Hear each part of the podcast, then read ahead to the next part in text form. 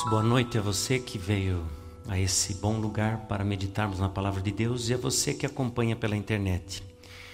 Nós já quase no fim dessa semana em que estudamos o tema da saúde e adoração. E como cada noite fizemos, faremos agora também. Vamos dedicar um pouquinho de tempo com oração. Feche seus olhos, oremos.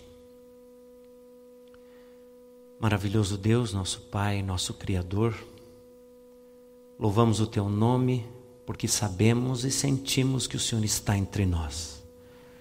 Mesmo agora, o Senhor estende a Tua misericórdia, a Tua graça, para além desse lugar e alcança lá as pessoas que estão acompanhando essa semana pela internet. Queira, Senhor Deus, nessa hora, movimentar o teu espírito sobre nós, no meio de nós, para quem falando conosco a tua palavra, que veio pela inspiração do teu espírito, a nossa mente e o nosso coração se abra para a tua influência e assim possamos ter uma resposta positiva e responsável àquilo que ouviremos. Não obstante, Senhor, sabemos que devido a esse mundo caótico que vivemos, Algumas pessoas chegaram a esse lugar cheios de mágoa, de tristezas, preocupações, ansiedades. E queremos humildemente entregar tudo isso em tuas mãos, para que o lenitivo, a paz e o cuidado que vem das tuas mãos cubra essa pessoa, para que ela se sinta confortável na tua presença. Que esses problemas não causem uma separação entre nós e o Senhor enquanto meditarmos em tua palavra. Nos abençoa, nos perdoa. Nós te oramos em nome de Jesus. Amém. Durante essa semana nós conversamos muito sobre a cosmovisão bíblica que nos leva a entender a necessidade de uma mudança de mente e não apenas de hábitos. E mudando a nossa mente, nós entendemos melhor a verdade.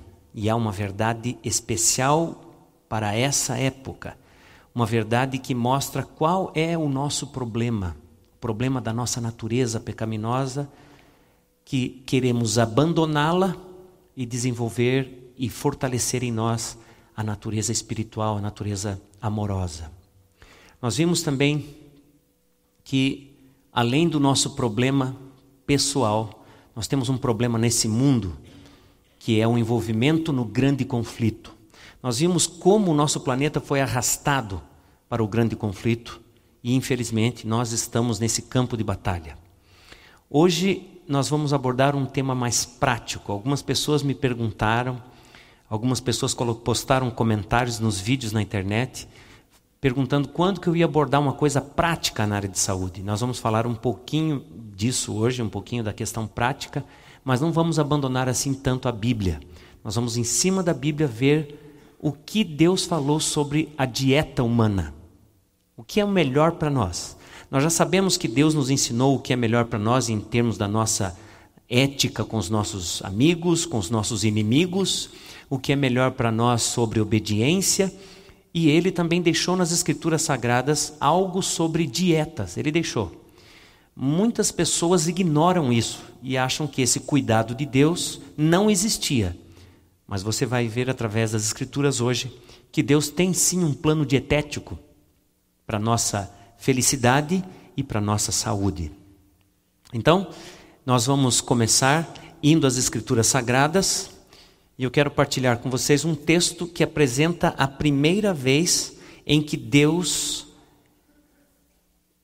outorgou, vamos dizer assim, uma dieta para o ser humano. Esse texto está em Gênesis. Você está vendo na tela? E disse Deus ainda: Eis que vos tenho dado todas as ervas que, se, que dão semente e se acham na superfície de toda a terra, e todas as árvores em que há fruto que dê semente, isso vos será para mantimento. Quando você olha esse texto, como você está vendo aí na tela, quantos tipos básicos de alimentos você consegue ver aí? Quantos? Um,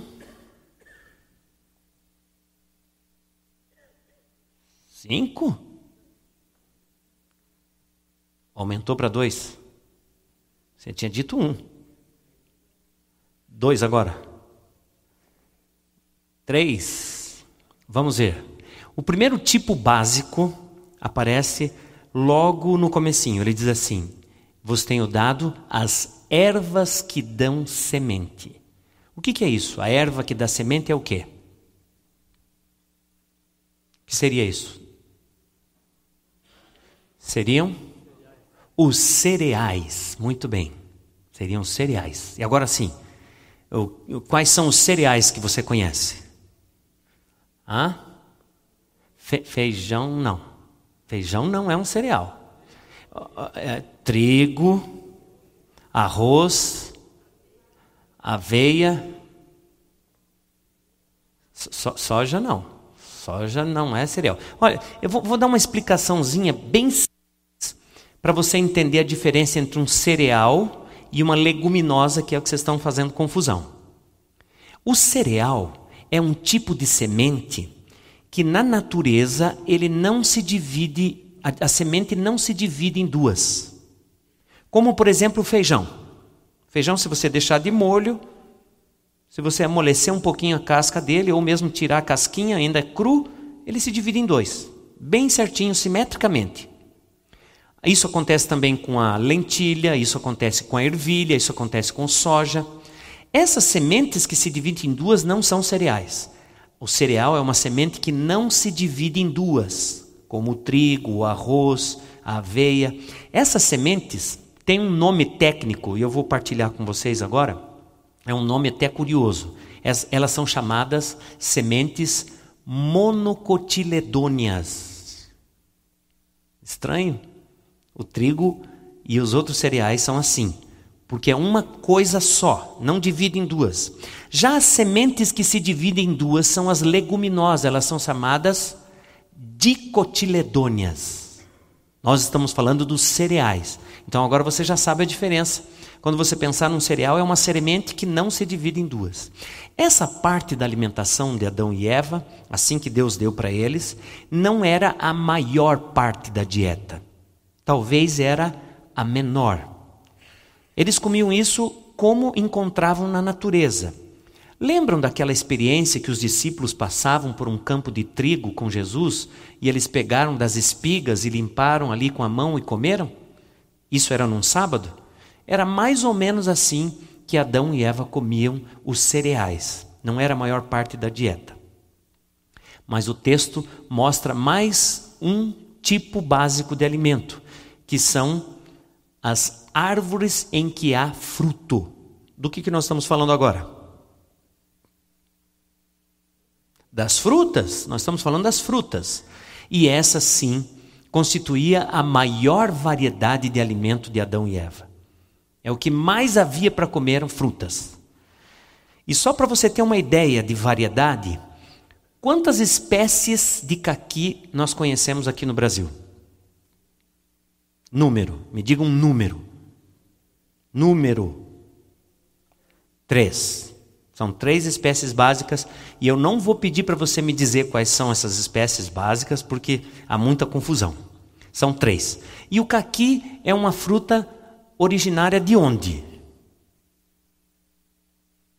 De onde ela vem? Da Ásia. Especificamente que lugar?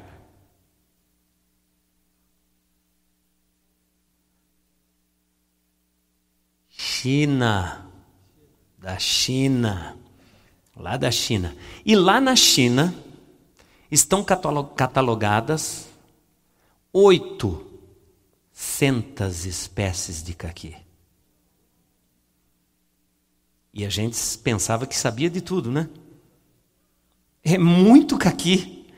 Tem caqui para todos os gostos. E mais alguns ainda. Eu fico imaginando no jardim do Éden devia ser uma coisa fantástica a variedade de frutas. E essa, as frutas, essa variedade, fazia parte do maior cardápio, o cardápio mais completo de Adão e Eva estava aí nas frutas.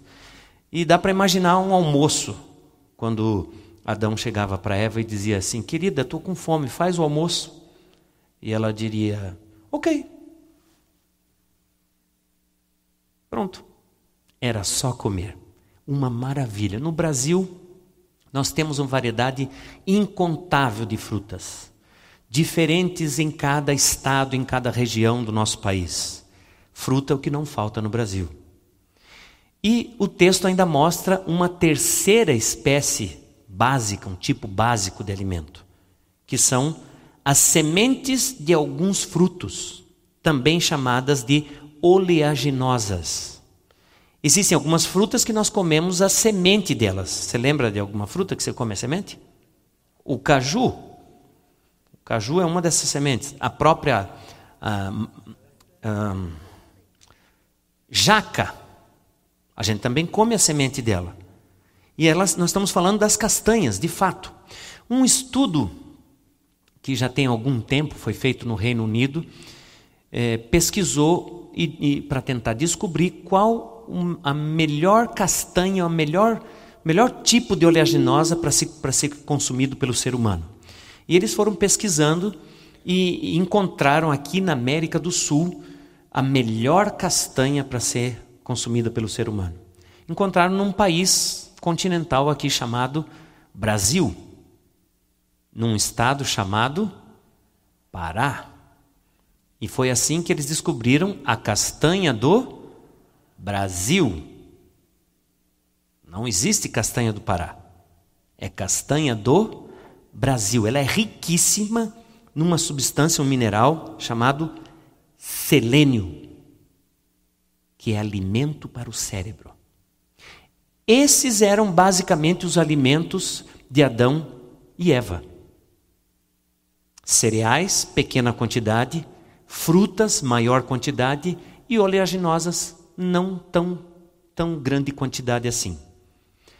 Note que Adão comia esse negócio aí, esse cardápio de três alimentos básicos, e ele tinha aí quase quatro metros, a sua esposa quase a mesma altura. Eles comiam só isso. É verdade que estavam num lugar perfeito, sem pecado, mas essa era a alimentação deles. Se você pudesse dar uma olhada no prato de Adão e Eva, seria uma coisa mais ou menos assim. Talvez até desse tamanho. Imagine aquelas pessoas grandes comendo aí. Agora, se você pudesse dar um nome para essa dieta, que nome você daria? Lembre-se: pequena quantidade de cereais, grande quantidade de frutas e pequena quantidade de oleaginosas. Que nome você daria para essa dieta?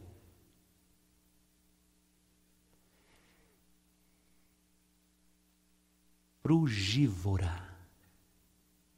Frugívora. Era uma dieta composta basicamente por frutas. Tá? E essa dieta foi dada num caráter permanente. Ou seja, se Adão e Eva nunca houvessem pecado, nós estaríamos comendo essa dieta até hoje.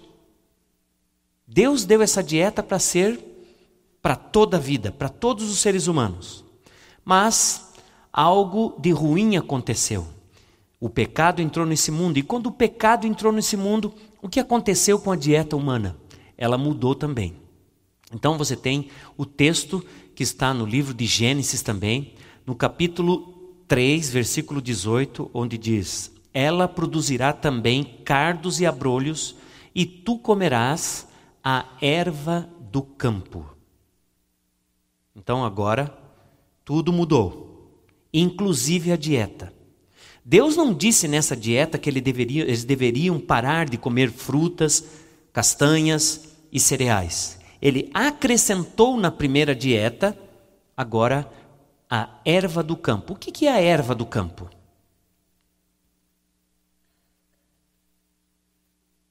Exatamente, verduras e hortaliças. E quem comia isso antes?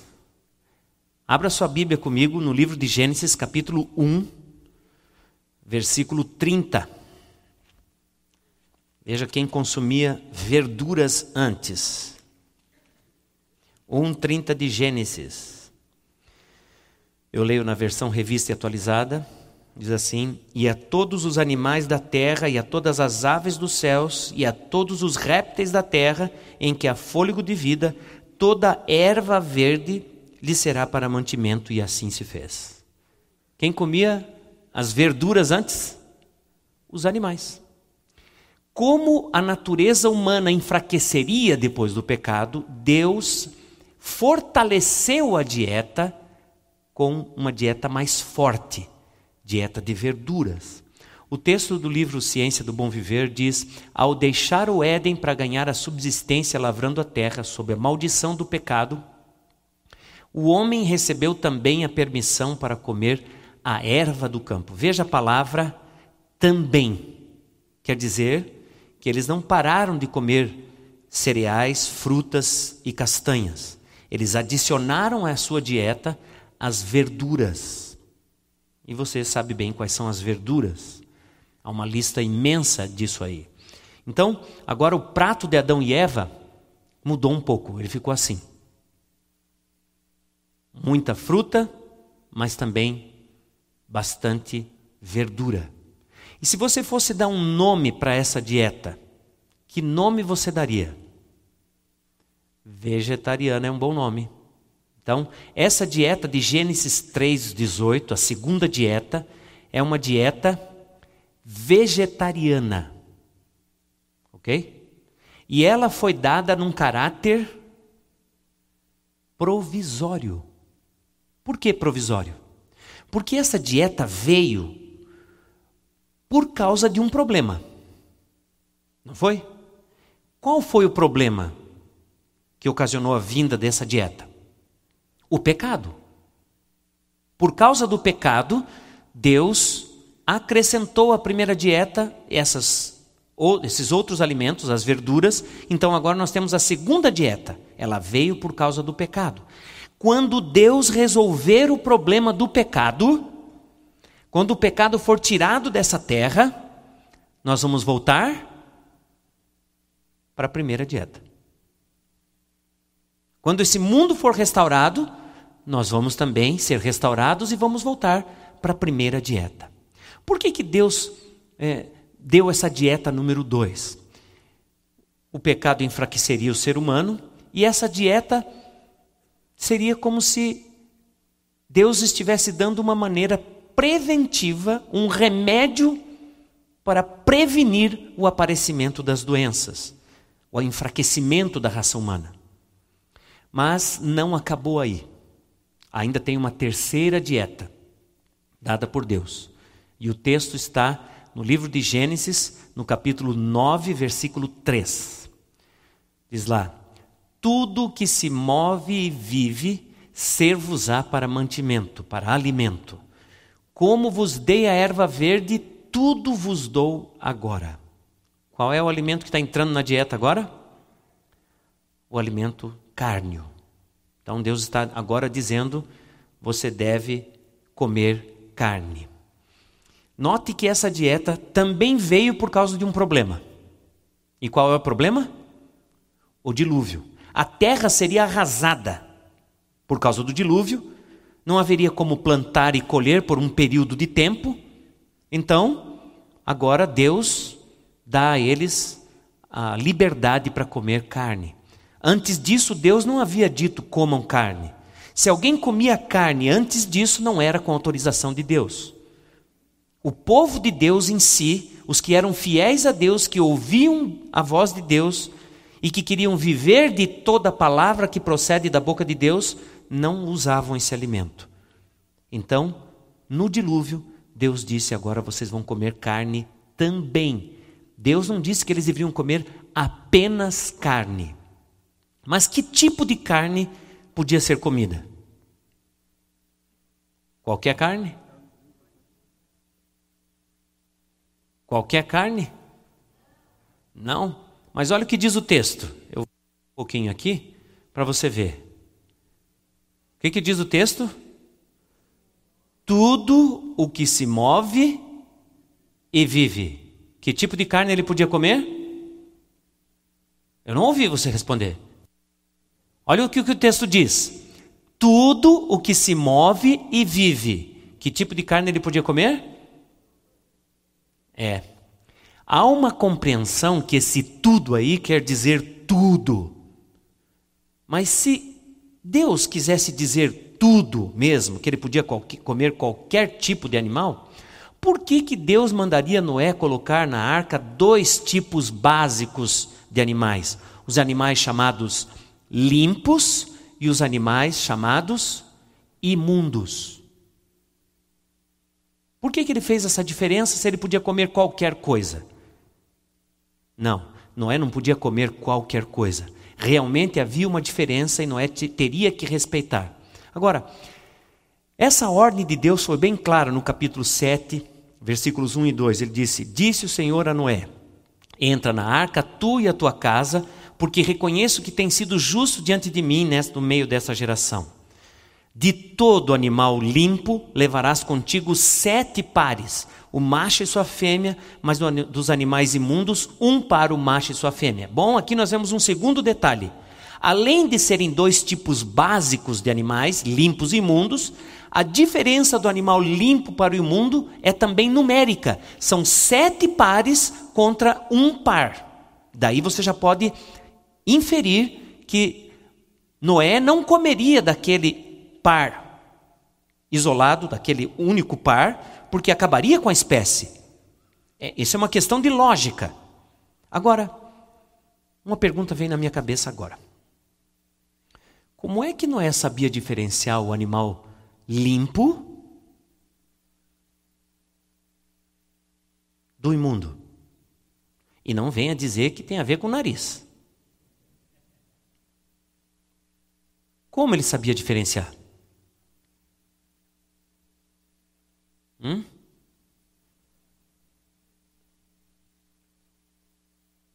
Como é? Por causa dos sete pares, certo?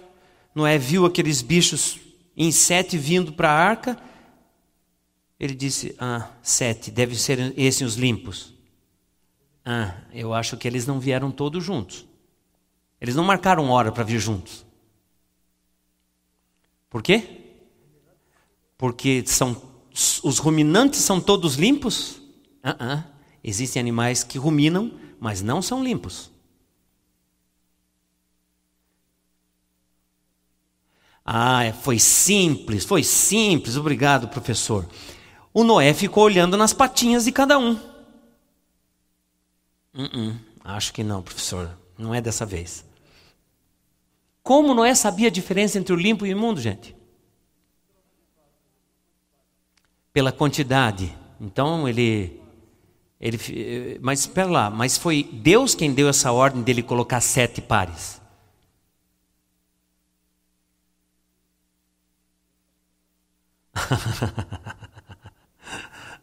Podia ver o que estava sobrando. Essa foi legal. Como é que não sabia a diferença, gente? Hã? E Noé ficou prestando atenção no que eles comiam. Não, não. Tenta outra melhor que essa, não. Hã? Matusalém ensinou para ele. Eu acho que você foi muito bem nessa tua colocação aí, mas eu vou voltar um pouquinho. Não foi tanto assim Metusalém. Na verdade, Noé sabia a diferença entre o limpo e o imundo por causa do culto. Por causa do culto. Como era o culto nos dias de Noé? Como é que era o culto?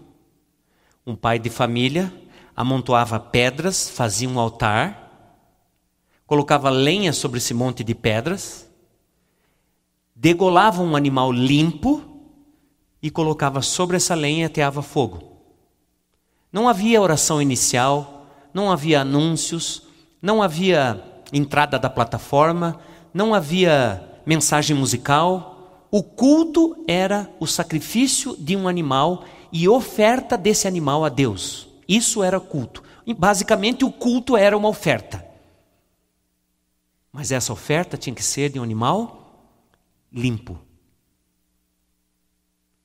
Olha que coisa interessante. O culto nos dias de Noé era a oferta. Não havia culto sem oferta. E como é que é hoje? Hoje as pessoas entendem que a oferta é uma coisa que acontece dentro do culto. Mas não é. A oferta é o culto. Quando você prepara a sua oferta em casa para entregar na igreja, você está cultuando a Deus. Você está adorando a Deus. E de fato, se você vem à igreja e não traz a sua oferta, você não cultuou a Deus. Só existe culto se houver oferta. E tem mais um detalhe. E esse é um detalhe interessante. A oferta daquele animal não era uma oferta qualquer. O animal tinha que ser o melhor, o melhor do rebanho, e que tinha que ter algumas características bem especiais. Esse animal era o mais cuidado, era o que recebia mais atenção, era o que era mais apegado à família. Era esse que era ofertado. Portanto, quando a pessoa, quando a família ofertava aquele animal, eles sentiam muita dor no coração. Se você traz uma oferta para Deus e você não sente nada, talvez essa oferta não atingiu o objetivo para qual ela foi instituída. Oferta tem a ver com sacrifício. Se você não tem que sacrificar nada para ofertar a Deus, essa oferta poderá não ter alcançado o objetivo. E não existe culto sem oferta. Não é interessante? Noé viu essa cerimônia durante toda a sua infância e juventude. Com quem ele aprendeu isso? Com o pai dele. E com quem o pai de Noé aprendeu? Com o avô de Noé. E com quem o avô de Noé aprendeu? Com o bisavô de Noé. E com quem que o bisavô de Noé aprendeu? Com o tataravô de Noé. E, e o tataravô de Noé aprendeu com quem? Não diga que é Adão, porque são nove gerações de, de Noé até Adão. Mas é verdade. Começou com Adão, que aprendeu direto de Deus. Não existe culto sem oferta. E quando Noé saiu da arca, o texto bíblico diz que ele levantou um altar ao Senhor e, tomando de animais limpos e de aves limpas, ofereceu o holocausto sobre o altar. Noé, Noé sabia muito bem a diferença entre o animal limpo e imundo, e isso tinha a ver com o culto. Pergunto para você: comida tem alguma coisa a ver com religião? Tem tudo a ver com religião. Noé sabia que somente animais limpos poderiam ser oferecidos no altar. Ele sabia bem essa diferença. Ele vivia isso. Todo culto, ele sabia bem qual animal ia ser ofertado, que tipo de animal. Agora, uma coisa importante sobre essa dieta, a dieta do dilúvio, está nesse texto aqui e muitas pessoas não prestam atenção. Veja a primeira frase: Como vos dei a erva verde. Como foi que Deus deu a erva verde? Como foi? Hum? Como foi que Deus deu? Não, não perguntei quando, perguntei como. Provisoriamente. Lembram que era uma dieta provisória, a dieta da erva verde? Deus deu a dieta da erva verde provisoriamente. E ele diz ali: como eu dei a erva verde, agora eu dou a carne. Ou seja, essa dieta também tinha um caráter provisório. Por isso ele diz: como vos dei a erva verde. Do mesmo jeito que eu dei a erva verde, provisoriamente. Então vocês vão comer a erva verde enquanto o problema que causou a vinda dessa dieta, perdão, vocês vão comer a carne enquanto o problema que causou a vinda dessa dieta com carne perdurar. Quando o problema que trouxe essa dieta sumir, é para fazer o quê? Voltar para a dieta número 2. E qual é a dieta número 2?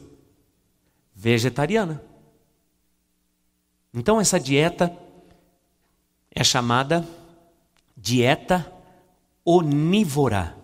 Significa onívora porque você come um pouquinho de cada coisa.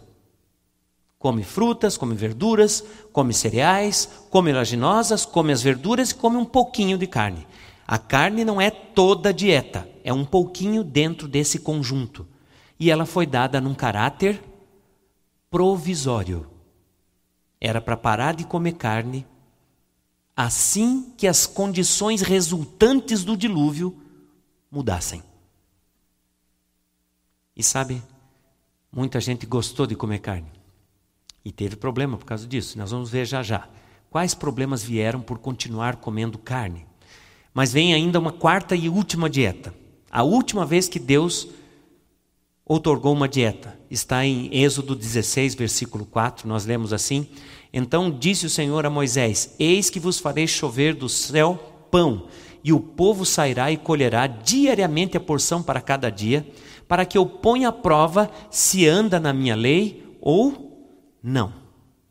Agora, uma nova dieta. Que dieta é essa? O maná. Deus faria chover e as pessoas iriam lá e colheriam. Só para você entender. Vamos falar um pouquinho do aspecto físico do maná. Como que o maná era fisicamente? A Bíblia diz que o maná era como sementes de coentro fisicamente. Não estamos falando do sabor, ok? O sabor dele era de pão de mel. Mas o aspecto físico era semente de coentro. E caía uma grossa camada sobre o chão, de maneira que as pessoas podiam colher sem chegar lá na areia do deserto. Eles podiam colher isso sem sujar. Agora, por que, que recebeu esse nome maná? Você sabe? É simples. Quando o povo de Israel chegou pela primeira vez, que havia caído o maná, quando eles foram colher pela primeira vez, eles olharam aquilo lá, e eu vou falar em português agora o que eles disseram, ok? Eles chegaram e olharam aquela quantidade imensa daquela coisa branca no chão e disseram: O que é isso? Agora eu vou falar em hebraico, ok? Eles chegaram, saíram das tendas, abriram a tenda, saíram e olharam e disseram: Maná. Traduzindo a palavra maná para o português, o que é isso? É isso aí. Por isso que tem esse nome, maná. Agora, você não vai chegar na mesa da sua mãe e dizer na, na hora que ela servir a comida, maná. Porque essa expressão maná usada pelos israelitas foi um tanto pejorativa. Ok? Então, não chama a comida da sua mãe de maná. Ok? Não pergunta o que é isso em, em hebraico para sua mãe. Tá bom? Maná foi uma comida que os israelitas comeram durante o tempo em que atravessaram o deserto. Sabe quantos deles tiveram deficiência de cálcio por comer apenas maná? Nenhum. Sabe quantos deles tiveram deficiência de vitamina B12 por comer apenas maná? Nenhum. Sabe quantos deles ficaram com anemia por comerem apenas maná? Nenhum deles. Sabe quantos baixaram ao hospital por comerem apenas maná? Nenhum. Nenhum deles. Eles comeram apenas essa comida durante esses, esse tempo todo em que atravessaram o deserto. E não adoeceram por causa disso. Mas quando pediram um outro tipo de alimento a Deus, insistiram embora Deus os avisasse que não deveriam, e comeram, aí eles ficaram doentes. O maná não causou doença em ninguém. Por isso que a Bíblia diz que ao homem é possível viver de toda palavra que sai da boca de Deus. Quanto tempo eles comeram maná? cerca de 40, 40 anos. E quando que o maná parou de cair do céu? Quando eles entraram na terra? Ah, uh, -uh, não foi não. Olha só esse texto de Josué, capítulo 5, versículo 12. Diz lá: No dia imediato depois que comeram do produto da terra, cessou o maná e já não o tiveram mais os filhos de Israel. Mas naquele ano comeram das novidades da terra de Canaã. Então não foi no dia que eles chegaram, porque quando eles chegaram na terra, não havia plantação, haviam algumas árvores, eles podiam comer das árvores, mas não era suficiente. Então Deus continuou mandando maná. Eles tiveram tempo de preparar a terra, prepararam, araram a terra, semearam, esperaram a chuva cair, esperaram a semente germinar, brotar, crescer, amadurecer, retiraram o trigo, foram lá moer, descascaram, moeram, fizeram a farinha, levaram para casa, prepararam o pão, colocaram no forno, esperaram assar, tiraram do forno, esperaram esfriar, comeram e no outro dia não veio mais maná. Esse período, segundo o que a gente vê na Bíblia, deve ter demorado cerca de um ano, porque o texto diz: Mas naquele ano comeram das novidades da terra de Canaã. Se você fosse dar um nome para essa dieta, que nome você daria? E não diga manívora, ok? Não, não foi manívora. Foi chamada a dieta monodieta, porque só havia um produto. E essa dieta também foi dada num caráter provisório. Quanto tempo? Enquanto eles precisaram nesse tempo de vagueações e chegaram na terra prometida e não tinha alimento, quando puderam prover o alimento, parou o maná. Perceba que de todas as dietas só existe uma que é permanente. Quando eles pararam de comer o maná, para qual dieta você acha que eles deveriam ir? Qual dieta? Dois, um, três, qual? Número dois. Eles deveriam ir para a dieta número dois. É verdade que isso não aconteceu.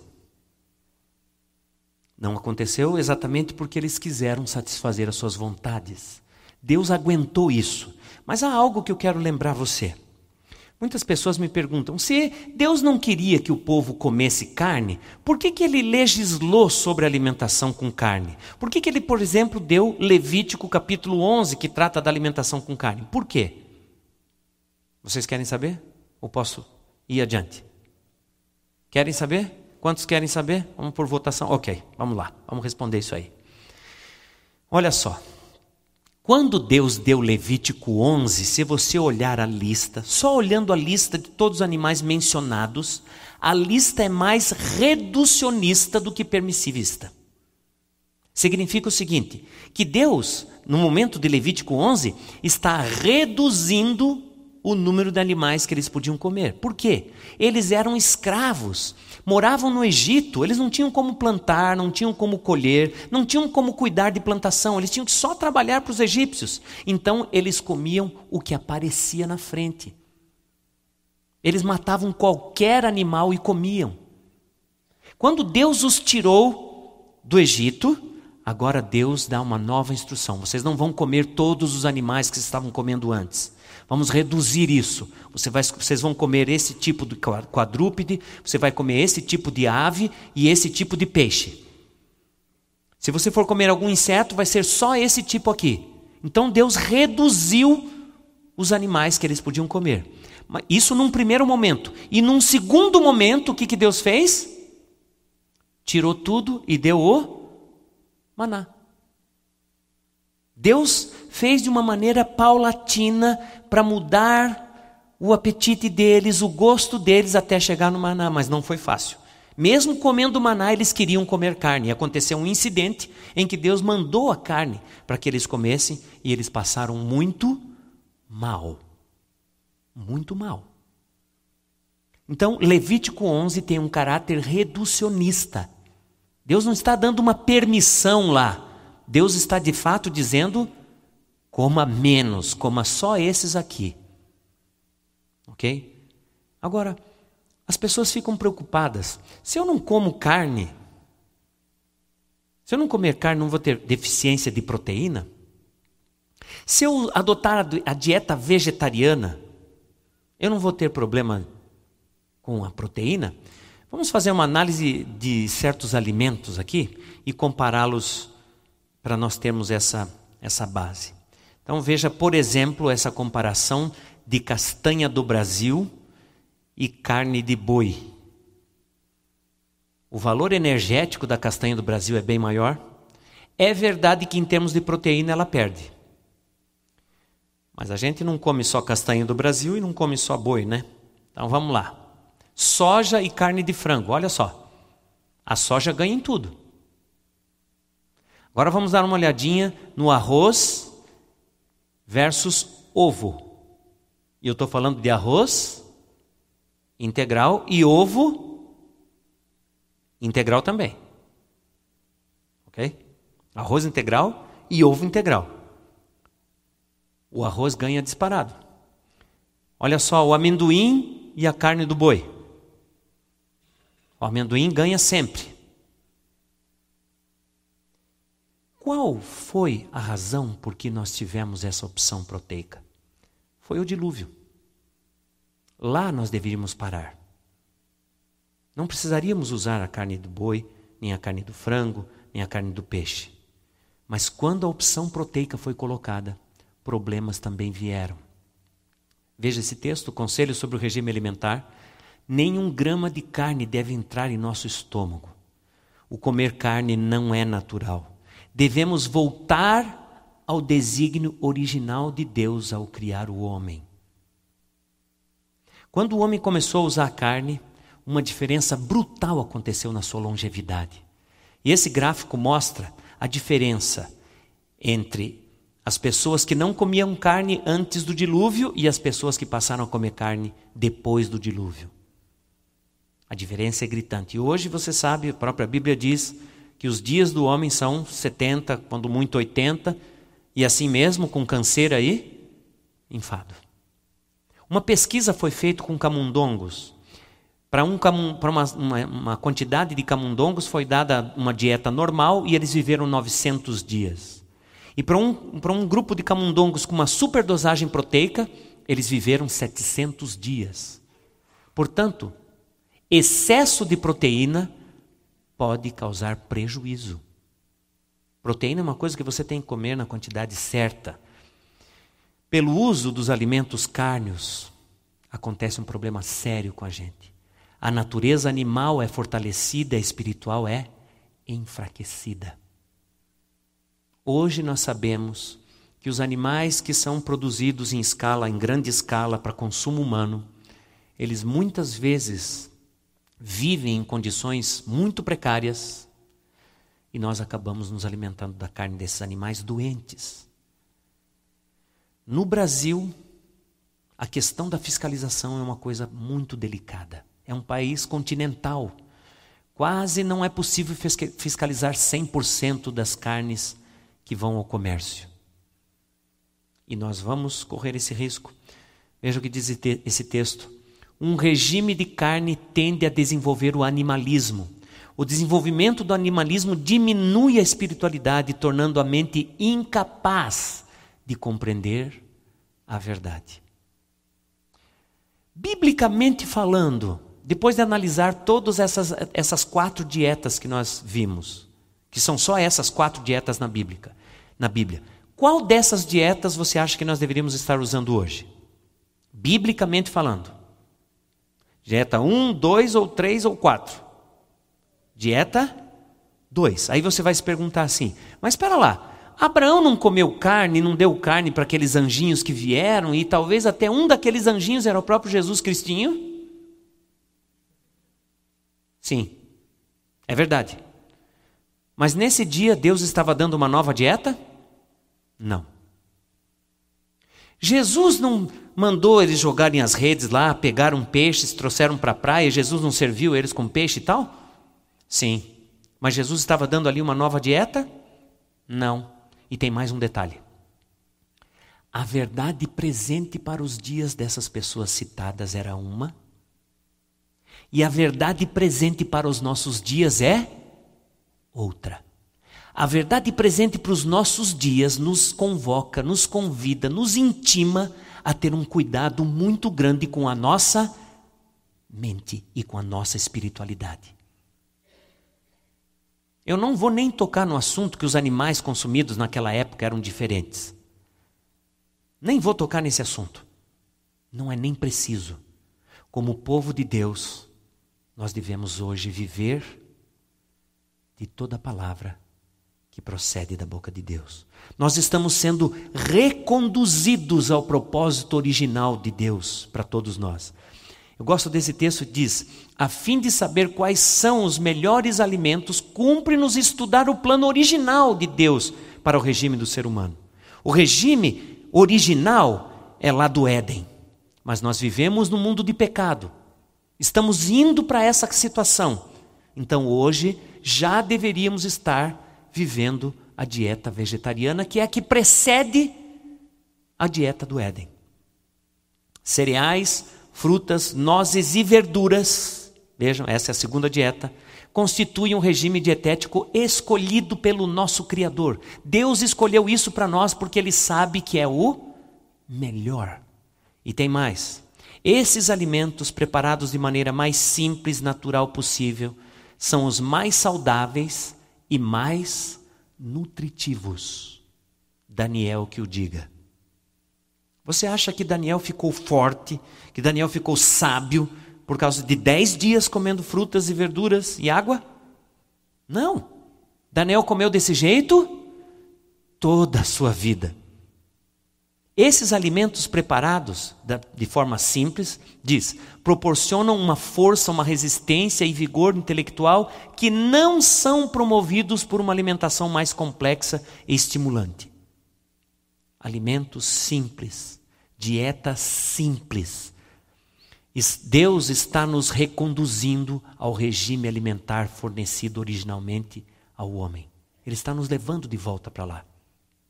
Portanto, não faz sentido, se você tem a cosmovisão bíblica, restauracionista, que nós estamos voltando para o Éden, estamos na direção do Éden, você se afastar do Éden na tua dieta.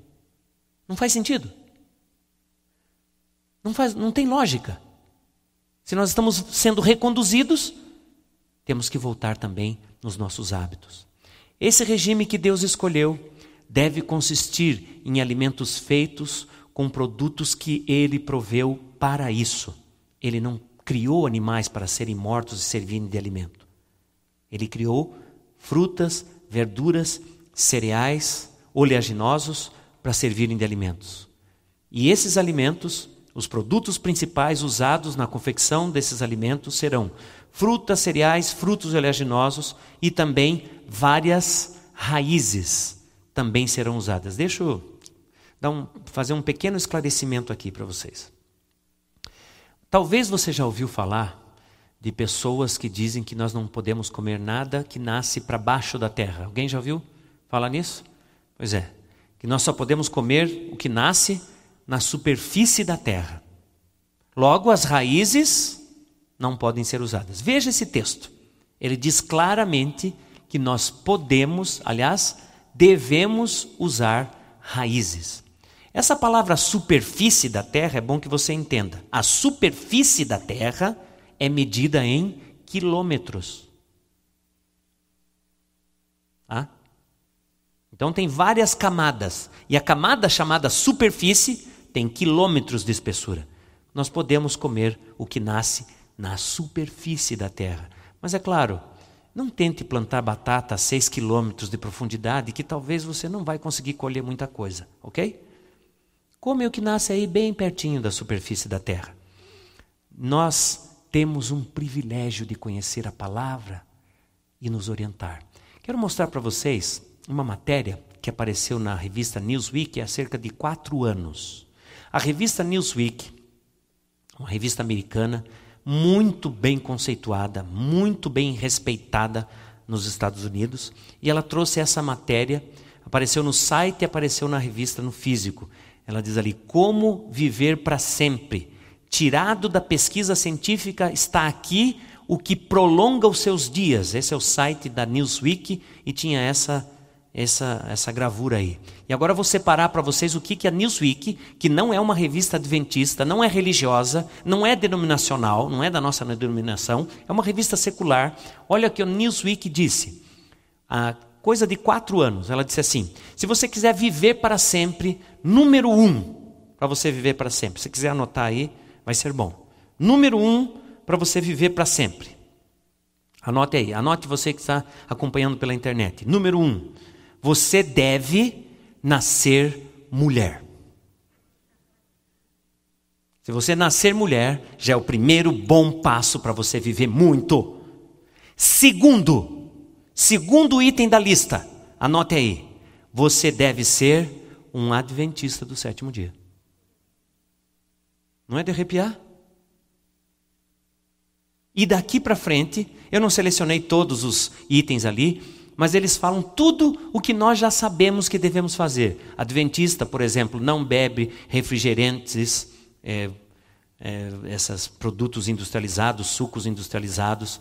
Ele também faz exercício físico. Então, por isso que você deve ser mulher e ser adventista do sétimo dia você quiser viver muito. E nós homens vivemos um pouquinho também aí, né? Se nós formos adventistas e fizermos todo o resto.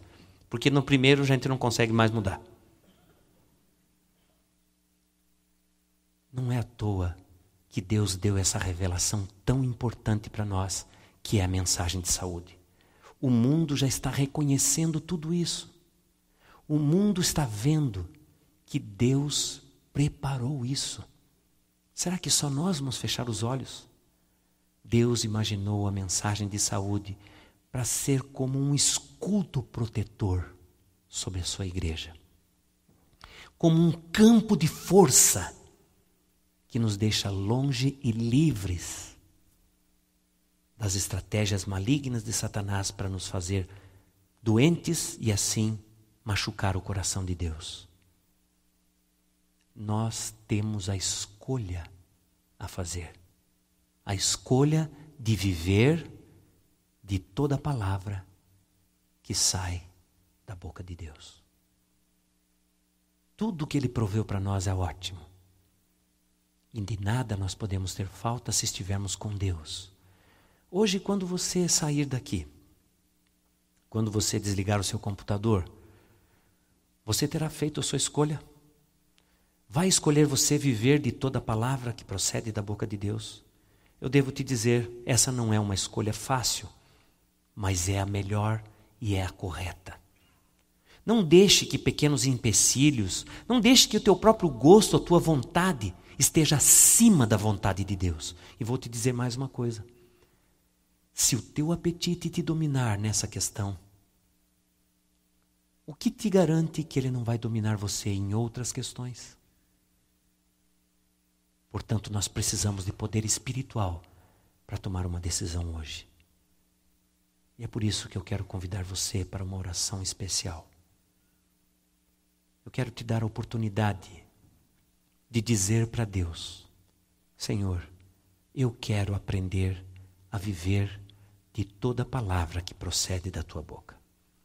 Então agora eu vou fechar os meus olhos e vou começar uma prece. E eu garanto a você, eu não vou abrir os meus olhos. Mas os olhos de Deus estão sobre você. Então, se você quiser dizer a Deus hoje, Senhor, eu estou vendo que eu preciso fazer mudanças, que eu preciso aprender a viver conforme toda a tua palavra. Se você quiser dizer isso a Deus, enquanto eu estiver orando, você pode fazer um gesto a Deus. Você pode ficar em pé aí onde você está.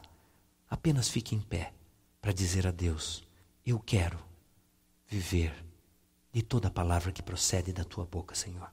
Eu vou estar orando por você agora mesmo. Maravilhoso Deus, nosso Pai, nosso Criador, te louvamos, porque o Senhor é tão bondoso conosco, porque o Senhor proveu informações tão valiosas e tão atuais na tua palavra, que nos colocam numa condição tão boa de podermos não apenas ter saúde, mas glorificá-lo na beleza da tua santidade, Senhor. Aqui estamos, Senhor, curvados diante da tua palavra, entendendo que ela é o melhor para nós. Entendendo que, de verdade, embora os nossos gostos e as nossas vontades não sejam assim tão santificados, sabemos que a tua palavra é o melhor para nós.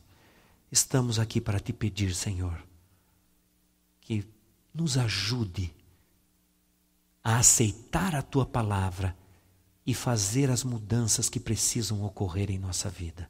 Ajuda-nos a ter o poder para subjugar as nossas vontades, os nossos gostos e depositá-los em sacrifício vivo aos teus pés, Senhor. Ah, Senhor, as tentações são muitas. Existem tantas coisas apetitosas e gostosas com as quais estamos acostumados. O Senhor sabe bem disso.